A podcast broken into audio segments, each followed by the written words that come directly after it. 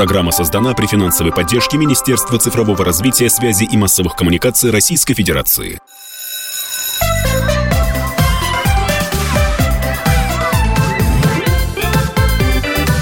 Родительский вопрос. Здравствуйте, наши уважаемые зрители и слушатели. Как всегда, по воскресеньям «Родительский вопрос». Я его ведущий Александр Милкус. Напоминаю, что вы можете нас и слушать э, на всех ресурсах и через интернет, и э, на радиостанциях, на, через радиостанцию «Комсомольская правда», и нашу, смотреть нашу трансляцию на YouTube. Сегодня я хотел бы э, особенно обратить внимание на наш эфир абитуриентов этого года, студентов и сотрудников приемных компаний, э, приемных комиссий вузов. Э, будем говорить о приемной кампании этого года. Я напоминаю, что начинается она уже завтра, 20 э, июня, и говорить мы будем об этом с Татьяной Васильевной Репко, директором Департамента государственной политики в сфере высшего образования Министерства науки и высшего образования. Здравствуйте, Татьяна Васильевна. Да, добрый день.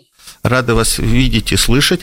А, э, смотрите, э, почему мы считаем, что важно вот эту программу сегодня запустить и чтобы ее максимальное количество ребят послушало.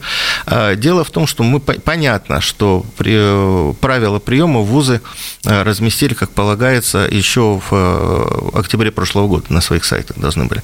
Однако в последнее время такое информационное наслоение произошло, и вот эти разговоры про баллонскую систему, мы выходим на нас выводят и так далее. А, плюс там э, некоторые особо буйные головы а, приплели к этой истории еще и единый госэкзамен. В общем, получился такой а, информационный шум, э, в котором хотелось бы как раз накануне приемной кампании серьезно разобраться.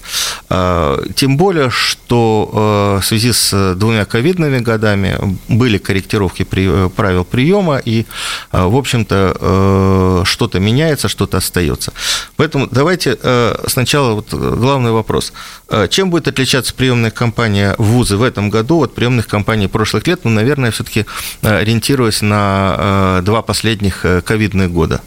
Мы возвращаемся к той системе, которая была до ковида, или вот что-то мы наследуем из прошлого года или позапрошлого? Приемная кампания 2022 года стартует, как обычно, не позднее 20 июня 2022 года в целом мы сохранили лучшие практики, которые были в пандемии и до пандемии. В целом приемная кампания в этом году не особо меняется. Единственное, что мы э, сохранили с учетом пандемийных времен, это поскольку абитуриенты у нас могут подавать документы лично, почтой, а также через электронные кабинеты вузов и также через э, сайт суперсервис поступает в онлайн. Это вот новшество, которое мы практикуем уже второй год, и в этом году мы провели большую работу для того, чтобы абитуриенты узнали про этот суперсервис и подавали документы, в том числе для удобства через онлайн. Через поступает онлайн. Все будут готовы, ждут абитуриентов, старт 20 июня. А, Татьяна Васильевна, вот э, поступи, поступи онлайн. Это отдельный сайт, это ресурс на сайте Министерства образования и науки или надо искать окошечки на э, страничках приемных э, компаний, э, комиссий вузов? Это ребята могут подать документы через ЕПГУ, зарегистрироваться на сайте да, и подать заявление. Либо они подают через личные кабинеты вузов, ВУЗ уже передают единое окно, и общий конкурсный список все равно мы все увидим на ЕПГУ. Угу. У нас единое окно, где ребята смогут увидеть свои конкурсные списки. А, правило о том, что ты подаешь э, заявление и сообщаешь свои набранные баллы ЕГЭ, а ВУЗ сам проверяет, э, насколько они соответствуют базе и так далее, да, осталось. Не нужно ждать сертификата, получения сертификата. Мы знаем, что некоторые э, по некоторым предметам задерживают через другие системы, да, идет проверка ЕГЭ, документов об образовании, да, это ну, упрощает абитуриентов подачу документов. Через ЕПГУ. Сколько волн будет э, зачисления? Вот до ковида было две. Порядок приема сохранил одну волну. Она показала свои плюсы и минусы, но также мы оставили и дополнительный прием ВУЗ самостоятельно. Если имеются вакантные места, объявить топ набор, установить сроки и осуществить набор абитуриентов. То есть, в принципе, одна волна. одна волна заканчивается А заканчивается оно у нас 1 августа. Так, внимание, еще раз, смотрите, можно пода- начинать подавать документы 20 июня, то есть завтра, программа у нас выходит 19 июня, до 1 августа идет первая волна. А зачисление в первую волну заканчивается в какого числа? Будут заканчиваться у нас единые, как бы у нас есть же для, для олимпиадников и целевиков это будет первое, да, грубо говоря, зачисление, и последнее у нас зачисление будет до 10, а, до 7 августа. Понятно. Вы сказали о том, что вузы смогут проводить донабор, но этот донабор был и в прошлом году тоже. А вот э, что, что делать тем, кто в первую волну не, по, не поступил? Ждать э, надежды, что будет донабор на свою специальность, или смотреть, где есть донабор э, и куда можно вообще поступить, а потом с надеждой перевестись туда, куда? Ну, мы ребятам предоставляем множество да, возможностей при поступлении. Во-первых, когда они определяются с выбором, они имеют право подать 5 вузов на 10 направлений. Это уже у них появляется шанс поступить в тот или иной вуз. Кроме того, если остаются вакантные места, и абитуриент у нас не поступил не, ну, в тот вуз, который он был изначально выбрал, он имеет право туда обратиться и через доп. набор поступить в тот вуз, который ну, у него был, может не в приоритете в первую волну. Угу. А, скажите просто, есть ли какие-то особенности подачи документов в электронном виде? А, то есть, в принципе, там только заявление и, и все. Справка а медицинская, по-моему, уже не требуется довольно давно. Понятно подготовки транспортные вузы, медицина требуют. По некоторым направлениям подготовки, но в правилах приема это все оговорено и висит на сайтах вузов. Да, вот э, еще вот внимание, я прошу э, внимание обратить абитуриентов. Э, каждый раз перед приемной кампанией начинается вот этот вопрос про медсправки. Вот смотрите, Татьяна Васильевна еще раз подчеркнула, медицинские и транспортные вузы. Другие вузы не имеют права требовать. Наверное, еще военные, по-моему, у них особый вузы, это нужно смотреть правила приема.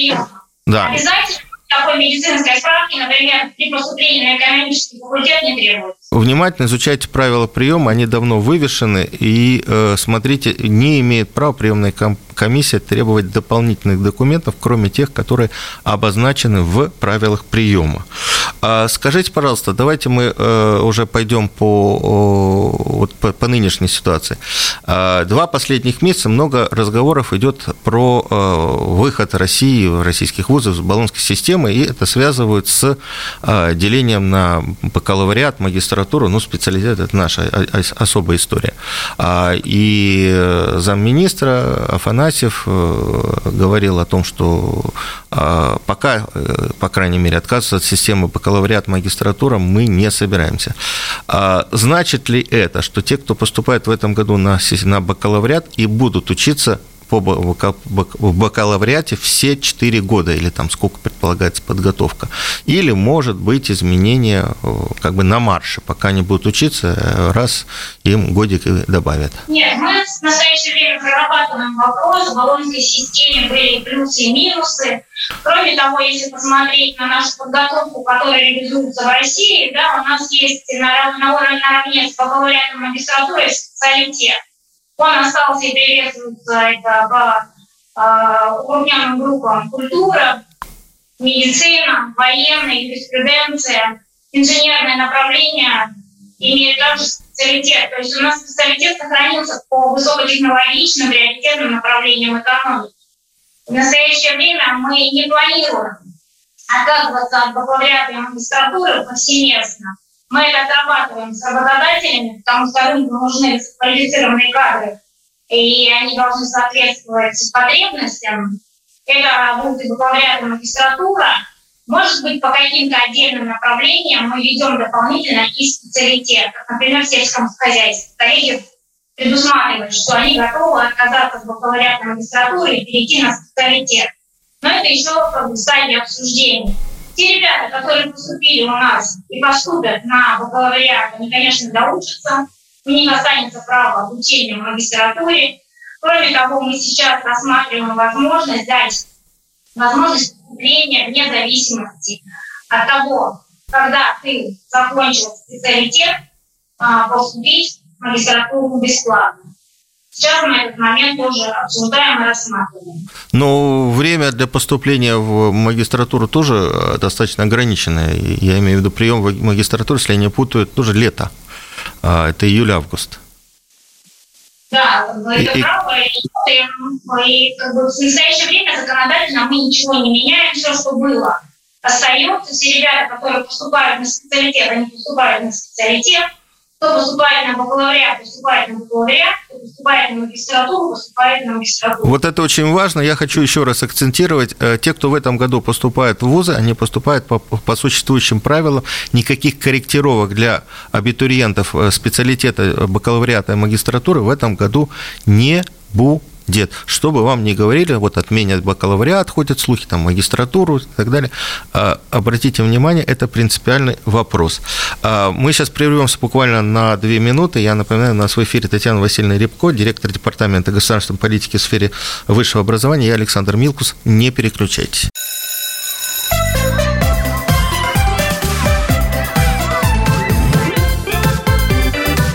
Родительский вопрос. А, итак, мы снова в эфире. Я Александр Милкус, родительский вопрос. Родительский вопрос сегодня конкретно у нас. Мы э, с Татьяной Васильевной Рябко, директором Департамента государственной политики в сфере высшего образования, разбираем правила приема и вообще, что происходит с приемом в этом году. А, Татьяна Васильевна, вы говорили о том, что мы э, в этом году можем, то есть ребята в этом году могут поступать э, на, в 5 вузов на 10 направлений подготовки. Имеется в виду в каждом вузе два направления подготовки или в каждом вузе 10? Раньше было... В каждом вузе они имеют право выбрать 10 направлений подготовки. Слушайте, ну, по-моему, раньше было 5 направлений, и то многовато было, и ребят путались. Обычно выбирали по одному-два. А вот э, сейчас э, слишком щедро, мне кажется, нет? Это как бы право выбора абитуриента для его же удобства, чтобы он не бегал из одного вуза в другой, да, сразу приоритет выбирал и поступал. Слушайте, ну вот смотрите, тогда у вас, подождите, получается 50 вариантов? 50? Вариантов, возможностей у абитуриентов очень много. Поступить в одну волну. Ничего себе.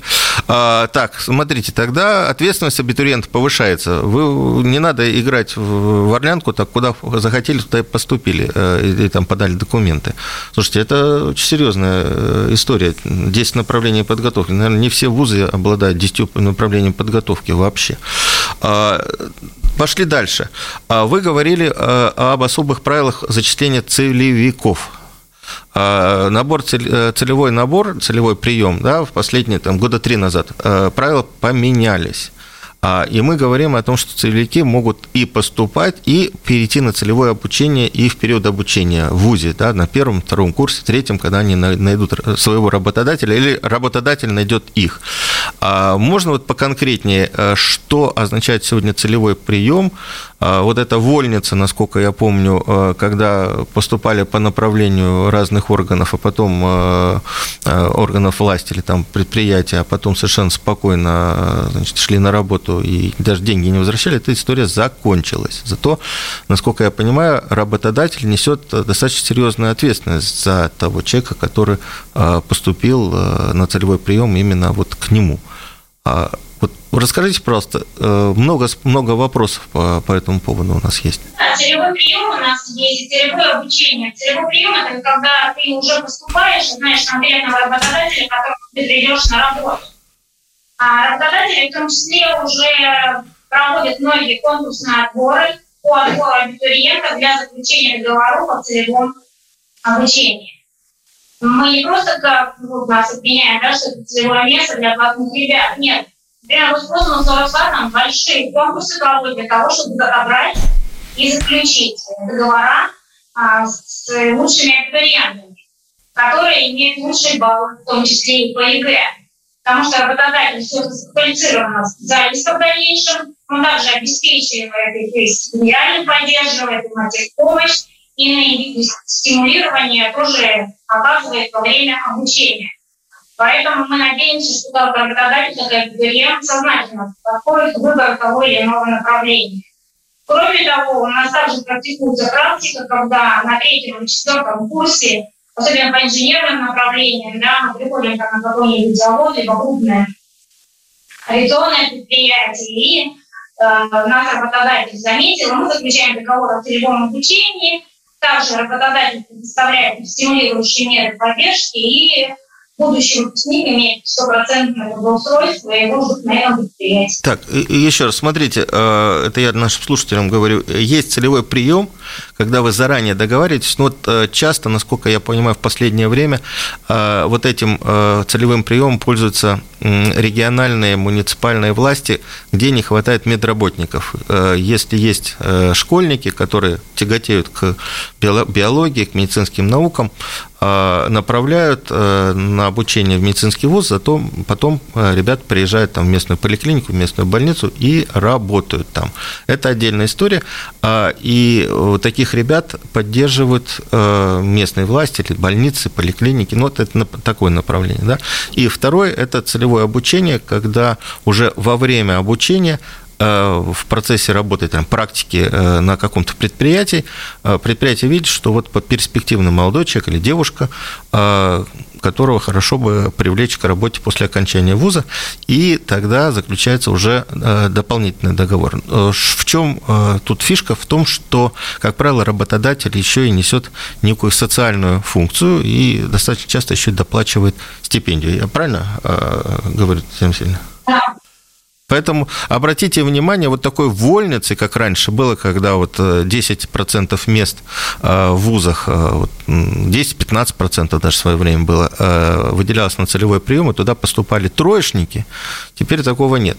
А, Татьяна Васильевна, насколько я помню, для целевиков все равно существует правило барьер по, по ЕГЭ должен быть преодолен. Вот минимальный барьер для поступления, который э, э, предоставляет ВУЗ.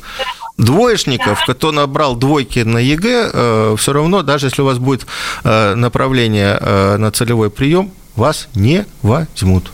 Даже троечников, по-моему. Да, правильно. Каждый вуз устанавливает свой балл ЕГЭ проходной. Вне зависимости, идешь ты на целевое обучение, либо по общему конкурсу, ты должен набрать минимальный балл ЕГЭ. Но я хочу добавить, что и среди целевиков у нас тоже большой конкурс. Да, то есть если вы получили направление целевое, это не значит еще, что вы поступили. У вас есть конкурс, потому что если государство или там работодатель за вас платит, он за вас и отвечает. Вот история с э, вот вольницей э, целевой э, закончилась несколько лет назад, ну и слава, честно говоря, Богу. А теперь э, вопрос э, вот какой. По поводу магистратуры. А, был разговор, и я помню, что Валерий Николаевич Фальков, по-моему, недавно озвучивал о том, что поступать в магистратуру можно будет по тому же направлению подготовки, по которому вы обучались в бакалавриате. Однако раньше а, была возможность, ну, допустим, журналист закончил бакалавриат, э, бакалавриат а на магистратуру, допустим, поступил на психологию или еще на какое-то направление. Ну, мало кто поступал на машиностроение в магистратуру, по-моему, этого невозможно. Но все-таки э, был такой возможность перехода, такое лавирование. А сейчас э, вот что-то понятно уже по этому поводу, или э, в этом году еще есть возможность а, круто поменять свою судьбу, поступив в магистратуру? В этом году мы сейчас сохраняем право круто поменять свою судьбу. Если ты был инженером, захотел стать экономистом, да, за два года магистратуры ты еще можешь воспользоваться этим правом. Как я уже говорила, мы прорабатываем вопрос э, интегрированной магистратуры. Если ты учился на инженера, то продолжишь свою дальнейшую траекторию по этим же направлениям. Но это еще стадии проработки. В этом году ребята имеют право поступить на ту магистратуру, на которую они желают, на которой они хотели бы обучаться. Ну, честно говоря... Настоящее время. Ну, честно говоря, я вот, например, считаю, что если ты учился э, там инженерной специальности, ну, как раз инженерной специальности в основном у нас э, по специалитету э, обучаются, а в магистратуре получил еще юридическое образование, э, инженеру юридическое образование сегодня не помешает по-моему. Хотя это, наверное... Экономическое и управленческие навыки тоже не помешают, и это приветствуется. И я думаю, что вот в этом смысле э, никаких вот изменений не будет. И э, с точки зрения логики развития э, молодого человека или там девушки, так, так, оно, так оно, я думаю, и, и останется. А Еще, Татьяна Васильевна, буквально последние два года очень много есть разговоров о системе 2 плюс 2 плюс 2. Ее предложил президент в свое время. А есть ли какие-то, какое-то понимание, как она будет работать? Я напомню, два года э, это имеется в виду фундаментальная подготовка, два года это э, уже специализация, и два года а, магистратура, уже более глубокие знания по данному направлению. В принципе, это довольно гибкая система была предложена, современная. А как она внедряется и будет ли она внедряться в ближайшее время? Да, уже есть у нас положительный опыт, он уже внедряется не первый год. Многие вузы перешли уже на эту систему, когда абитуриент, поступая на образовательную программу, да, после второго курса он может выбирать иную образовательную траекторию и получать не одну, не две дополнительные квалификации. То есть он как поступает на такую интегрированную программу, по которой он может получить множество дополнительных квалификаций. Это, например, инженерное у нас направление, когда после второго курса ты можешь перейти ну, грубо говоря, на конструктора, строителя и так далее, на смежное направление подготовки. Да, ну, ну вот для меня, для меня вот как раз вот эта система, это и есть система, когда вот как сейчас э, принято говорить, э, использование опыта э, советского высшего образования, э, потому что первые два года как раз глубокие фундаментальные знания даются для того, чтобы человек потом, имея вот эти вот фундаментальные знания, мог э, уже определиться, э, куда идти Э, и уже э, быть ближе э, к своей, по своим ну, не знаю, специализации или к выбору профессии мечты. Мы еще раз прервемся ненадолго, буквально на 4 минуты на новости. Татьяна Васильевна Репко, директор Департамента государственной политики в сфере высшего образования Министерства науки и высшего образования у нас в студии. Я Александр Милкус. Не переключайтесь, дальше поговорим о том, какие специальности сейчас более популярны, какие специальности больше шансов поступить.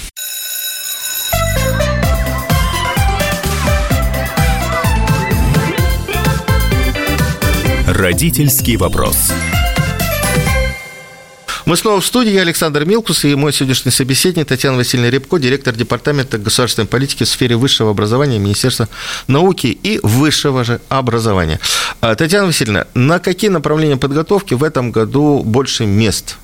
И э, можно ли так говорить, если больше мест, то больше шансов поступить? Да, мы работаем в этом направлении, да, и с учетом тех приоритетов, которые ставит перед нами президент, правительство и экономика диктует, в этом году бюджетные места увеличены по сравнению с прошлым годом на 11 546 мест. Конечно же, мы увеличивали на IT-направление, искусственный интеллект, инженерное направление, медицинские, педагогика – генетика, сельскохозяйственные специальности, все то, что сейчас востребовано экономикой. Но 11 тысяч – это же не только бакалавриат. Это в целом, да, количество бюджетных мест для бакалавриат, магистратуры и специалитет. А значит ли это, что на, допустим, э, очень модные IT-специальности э, теперь, так как больше мест, э, будет проще поступить? И конкурс упадет? Это зависит вуза, от конкурсной группы э, и от требований. С учетом того, что бакалавриат специалитет мы поступаем по баллам ЕГЭ, да, а выпускники СПО имеют право сдавать профильные экзамены. Если они обучились на строителя, то они сдают профильный экзамен по этим направлениям и поступают в бакалавриат специалитет, а уже в магистратуру мы поступаем через вступительные испытания, которые устанавливает образовательная организация самостоятельно. Здесь уже зависит от потенциала абитуриента. Я бы не сказала, что где-то легче, где сложнее, все равно зависит либо от баллов ЕГЭ, либо от знаний абитуриента.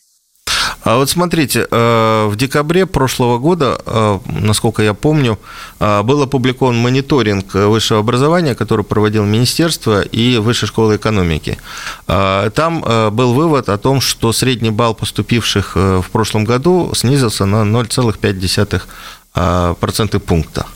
Значит ли это, что у нас в связи с тем, что каждый год добавляются места, причем принципиально добавляются, по-моему, за последние годы три чуть ли не 40 или 50 тысяч бюджетных мест добавилось. У нас девальвируется поступление, и легче стало поступать.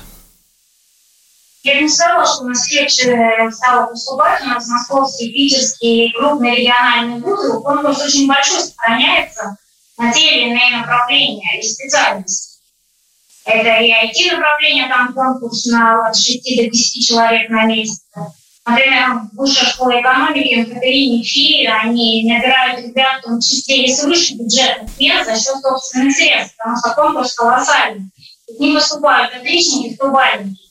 То есть не хватает в свое время, даже как вы говорите, чтобы мы не брали двоечников, даже для отличников иногда в топовые вузы не хватает бюджетных мест.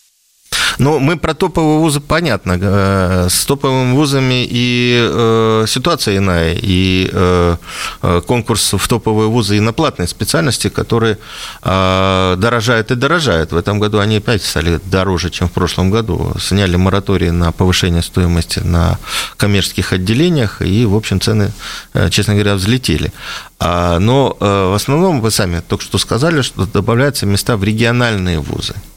73 у нас уходит регионам. А регион тоже сохраняет конкурс а, на инженерные, медицинские, педагогические, айтишные направления подготовки. А, ну вот... Э, биология, химия. Там тоже конкурс до 6 человек на место. То есть, в принципе, удалось, на ваш взгляд, переломить ситуацию, когда э, все, ну, большинство толковых э, выпускников в регионах старались поступить в Москву, в Питер, ну и в другие студенческие центры, вузы, там, Новосибирск, Томск, э, Екатеринбург, а региональные вузы добирали то, что есть, и брали... Я помню, что лет 8 назад на инженерной специальности брали даже с тройками по физике, ну, ЕГЭ. Э, и, в общем, не нужны нам такие инженеры, наверное, с тройками.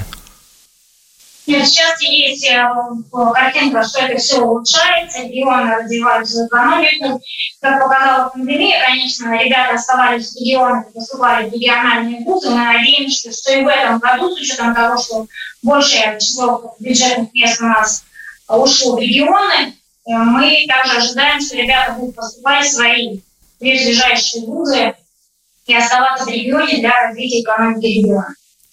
А, Татьяна Васильевна, вот при определении контрольных цифр приема а, учитывается ли такая ситуация, что последние там, 3-4 года а, почти 60% выпускников 9 классов уходят в систему СПО, в колледжи, в техникумы. И если раньше считалось, что многие ребята уходят в колледжи, техникумы только для того, чтобы э, обойти ЕГЭ, поступать в вузы, не сдавая ЕГЭ, то по последним опросам, э, вот я помню, РАНХиГС недавно их проводил, только 6-7, ну до 10% выпускников колледжи и потом поступают в вузы. То есть, в принципе, у нас э, меньше выпуска из 11 класса, а мы добавляем бюджетные места. А, а, может быть, нам, наоборот, для того, чтобы повысить качество, нужно не добавлять, а сокращать бюджетные места? Нет, мы же не просто их выделяем и увеличиваем. Да? Мы ежегодно а, на 1 августа собираем потребность региональную, у нас также есть центр ответственности, которые закреплены за ту или иную крупнее группы есть свои ответственные, например, Минтранс, Минздрав, который также ведет свою потребность. Совместно мы формируем э, общий объем контрольных цифр приемов, уже исходя из потребностей региональных, в том числе. То есть регионы у нас являются участниками планирования бюджетных мест, и на основании их заявок профильных поливов формируется общий объем контрольных цифр приема. Есть, да, такие направления, где увеличение КЦП не происходит, либо незначительное, но есть те группы направлений подготовки, которые востребованы в экономике, да, у нас, например, есть кадры для цифровой экономики, там большой перечень направлений подготовки, по которым необходимо готовить, мы ежегодно эти направления подготовки увеличиваем. То есть, в принципе... Да, то есть можно подчеркнуть, что э, если вы поступаете в региональный вуз, то э, большинство мест, э, логика распределения связана с тем, что большинство мест рассчитано и согласовывается с потребностью региона, и есть возможность после окончания вуза найти хорошую работу денежную у себя дома или где-то в соседних областях. А скажите, пожалуйста, вот мы делали недавно программу, и одним из советов, э, у нас мы с участием ректоров ведущих вузов, один из советов был обратить внимание на сайте вуза, является ли этот вуз участником программы «Приоритет 2030». А как вы считаете, есть ли вот такой вот лакмус, что этот вуз а, отобран как э, вуз, который будет э, там, приоритетно или развиваться, или развиваться как в числе передовых? И в нем интересно просто учиться будет. Вузы, которые имеют большую региональную поддержку, востребованные кадры, которые они выпускают у бизнеса. И, конечно же, если бы я была абитуриентом и выбирала тот или иной вуз, я обязательно бы обратила внимание, в каких федеральных проектах участвует университет. Какое у меня будущее будет при завершении обучения в этом вузе. А, а вот что вы скажете про университет 2035? Университет 25 своих задач, которые он выполняет тоже для востребованной экономики, то есть IT-направления, наноиндустрии и так далее. У каждого есть свои задачи, которые они завышены. А, ну, в общем, э, я, я бы тоже добавил, а, обратите внимание, поступая в ВУЗ, обратите внимание на студенческую жизнь, причем не только участие в студенческой весне, как в хорошем а, конкурсе самодеятельности, да, но и в тех программах, которые ВУЗ осуществляет вместе с э, местной наукой, с местными а, предпринимателями, потому что многие ВУЗы сейчас уже обеспечивают э, практику э, на старших курсах э, конкретную на предприятиях, где вы можете работать и где э, стоят интересные современные толковые задачи. И, в общем-то, наверное, студентам будет интересно сразу же войти в какую-то активную, активную жизнь. Татьяна Васильевна, по поводу платных студентов, что у нас, то есть мы, мы пока не регулируем стоимость стоимость обучения в, на коммерческих отделениях? Мы рекомендуем сохранять на уровне прошлого года. Это право образовательной организации самостоятельно установить стоимость обучения. Она не может быть э, ниже тех нормативов, которые установлены государством. Ну, как правило, в ведущих вузах они, она существенно выше. А есть ли э, возможность, я знаю, что вот недавно была запущена, по-моему, в прошлом году очередная попытка э, ввести э, образовательные кредиты? Образовательные кредиты есть, да, у нас это пользуются, некоторые выпускники этим правом пользуются, и такое право мы предоставляем. Это, по-моему, Сбербанк э, и несколько других. Э, вот сейчас в связи с э, турбулентностью в банковской сфере вот этот кредит все равно среди, среди продуктов остается. Остается. Так, а, теперь мы еще раз прервемся буквально на две минуты. Я напоминаю, Татьяна Васильевна Рябко, директор Департамента государственной политики в сфере высшего образования у нас в эфире. А, я Александр Милкус. А, я думаю, что мы дальше поговорим и о судьбе выпускников наших вузов.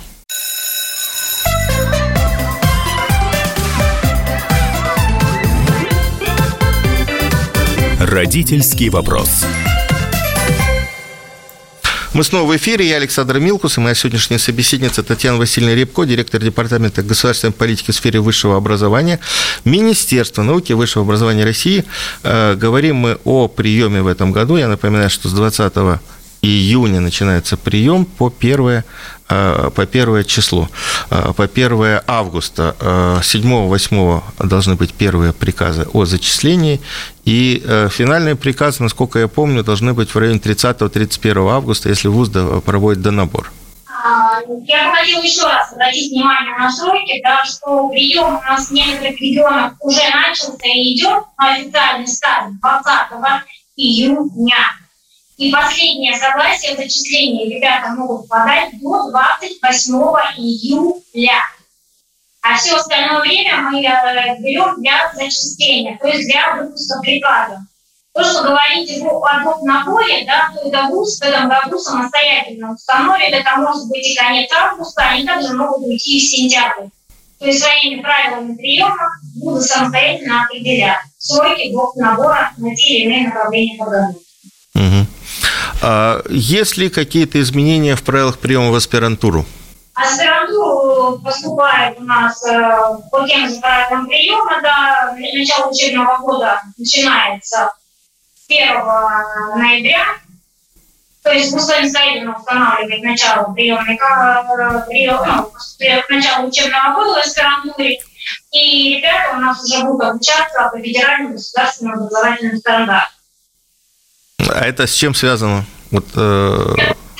законодательства раньше по каждому направлению по аспирантуре были образовательные стандарты. Сейчас единые федеральные государственные требования, которые определяют те или иные требования для направления подготовки ну, по тому направлению, по которому ты поступаешь в магистратуру. И уже дальше с научным руководителем ты пишешь свою работу. А, Даже испытания, А скажите, пожалуйста, э, вот много было дискуссий в образовательном сообществе э, о том, что э, результатом обучения в аспирантуре должна быть защита диссертации. А вот да, эти...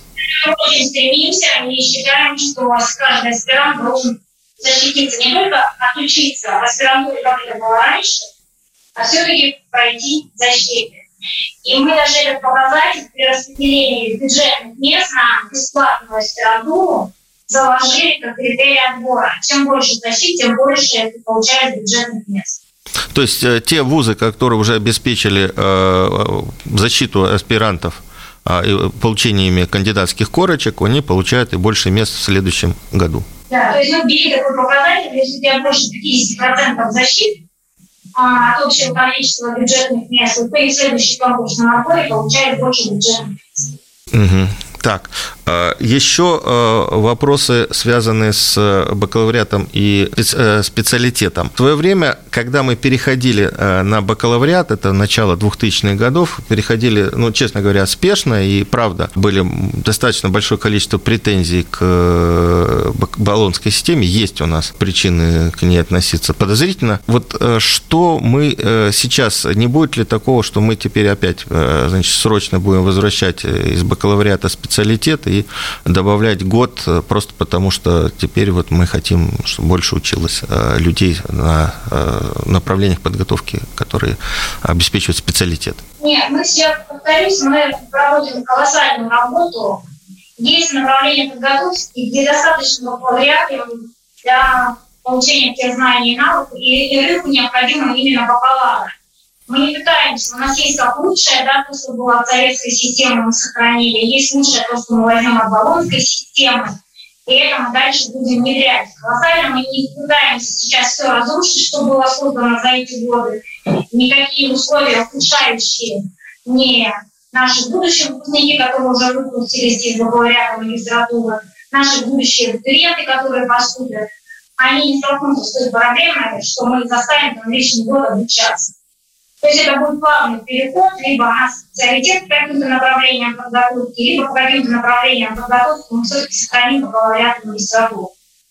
Рушить систему, которая была создана и советским временем, и за те 20 лет, когда мы были в Болонской системе, мы возьмем все то лучшее, что было, и там, и там мы пытаемся сохранить и внедрить в наше образование. Педагоги, экономисты и юристы в юридических институтах учились 4 года. И никто не говорил, что это бакалавриат. И никто не говорил, что это недоспециалист говорили, что вот подготовили, экономист действительно достаточно, наверное, подготовить можно для, за, за 4 года. Татьяна Васильевна, э, раньше, э, когда ввели бакалавриат, все-таки э, многие говорили, что бакалавр – это недоспециалист. Вот 5 лет – это нормально. Да? В последнее время я не слышу таких вот оценок уже. Все-таки бакалавриат прижился, и при том кадровом дефиците, который есть наш, расхватывают хороших специалистов, даже если они учились и 3,5 года. Хотя у нас таких направлений выше высшем образовании нет. Слышали ли вы такие претензии? Появлялись ли в последнее время? Претензии мы слышали и слышим, а, но в свою очередь как бы их все меньше и меньше, потому что бакалавриат – это бакалавриат по тем а, профессиям специальностям, по которым необходимо рынку да, через 4 года. Например, IT-специалист. И есть конструкторы, которых мы готовили по 5 лет, и это был специалитет. То есть у нас же и сейчас существуют как бакалавры, магистры, так и специалитет. Минздрав в свое время не ушел, не перешел на программу бакалавриата, он сохранил специалитет, потому что по их программе для подготовки высококвалифицированных врачей необходим вот этот специалитет. Также вузы Минкульта, да, которые готовят там чуть ли не с 7-8 а, лет своих будущих одаренных, талантливых там, музыкантов, театралов и так далее. Военном образовании тоже сохранился специалитет. Юриспруденция сохранила э, специалитет для того, что это тоже требование законодательства, чтобы стать там судьей, адвокатом, да, необходимо иметь специалитет. Поэтому в настоящее время у нас много очень э, направлений, где мы поступаем именно на специальность там, где востребован бакалавриат, он остался, и если там чего-то не хватает, мы это получаем через магистратуру. Ну, вот... Э, работодатели довольны. Здесь же мы больше говорим о том, что необходимо работодателя вместе с образовательной организацией, если тебе нужен выпускник, да, напишите совместную программу. Какой специалист тебе нужен, да, какие навыки необходимо ВУЗе дать этому будущему выпускнику, чтобы он к тебе пришел и работал. Для этого министерством была проведена в том числе колоссальная работа по изменению законодательства. Мы же внедрили институт практической подготовки. То есть если есть образовательная программа, например, медицинские вузы, инженерные вузы, когда с первого курса ты можешь идти на предприятие, либо медицинскую организацию, и уже на практике реализовывать те или иные навыки. Также мы реализуем механизм сетевого взаимодействия, когда работодатель, вуз, научная организация совместно разрабатывают программу, и ребята могут обучаться по этой программе. Она также востребована как у работодателей, так и у ребят. Поэтому в настоящее время много механизмов, которые позволяют, вне зависимости, где ты учишься на или специалитете, да, выходить заквалифицированным специалистом. А у нас была недавно программа, когда мы говорили о консорциуме вузов, которые готовят специалистов для ракетно-космической отрасли. Сейчас у них тоже подвижки, а, и находясь, допустим, в Красноярске, можно слушать э, преподавателей и учиться у преподавателей в Бауманке. А, я бы хотел тоже обратить внимание э, студентов, если вы, абитуриентов, если вы поступаете в ВУЗ, то посмотрите, какие есть совместные программы. Вы можете, не выезжая из родного города или там областного центра, а, найти научного руководителя и совершенно официально учиться в вузах э, столичных, московских, питерских.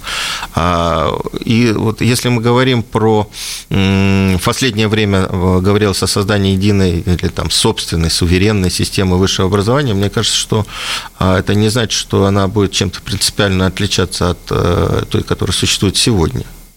Татьяна Васильевна, э, что вот э, что нас может ждать, э, когда говорят, что мы построим собственную национальную систему высшего образования?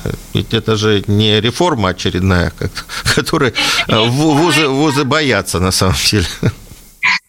Нет, это не реформа, а это будут взяты лучшие практики, да, и внедрены новые технологии.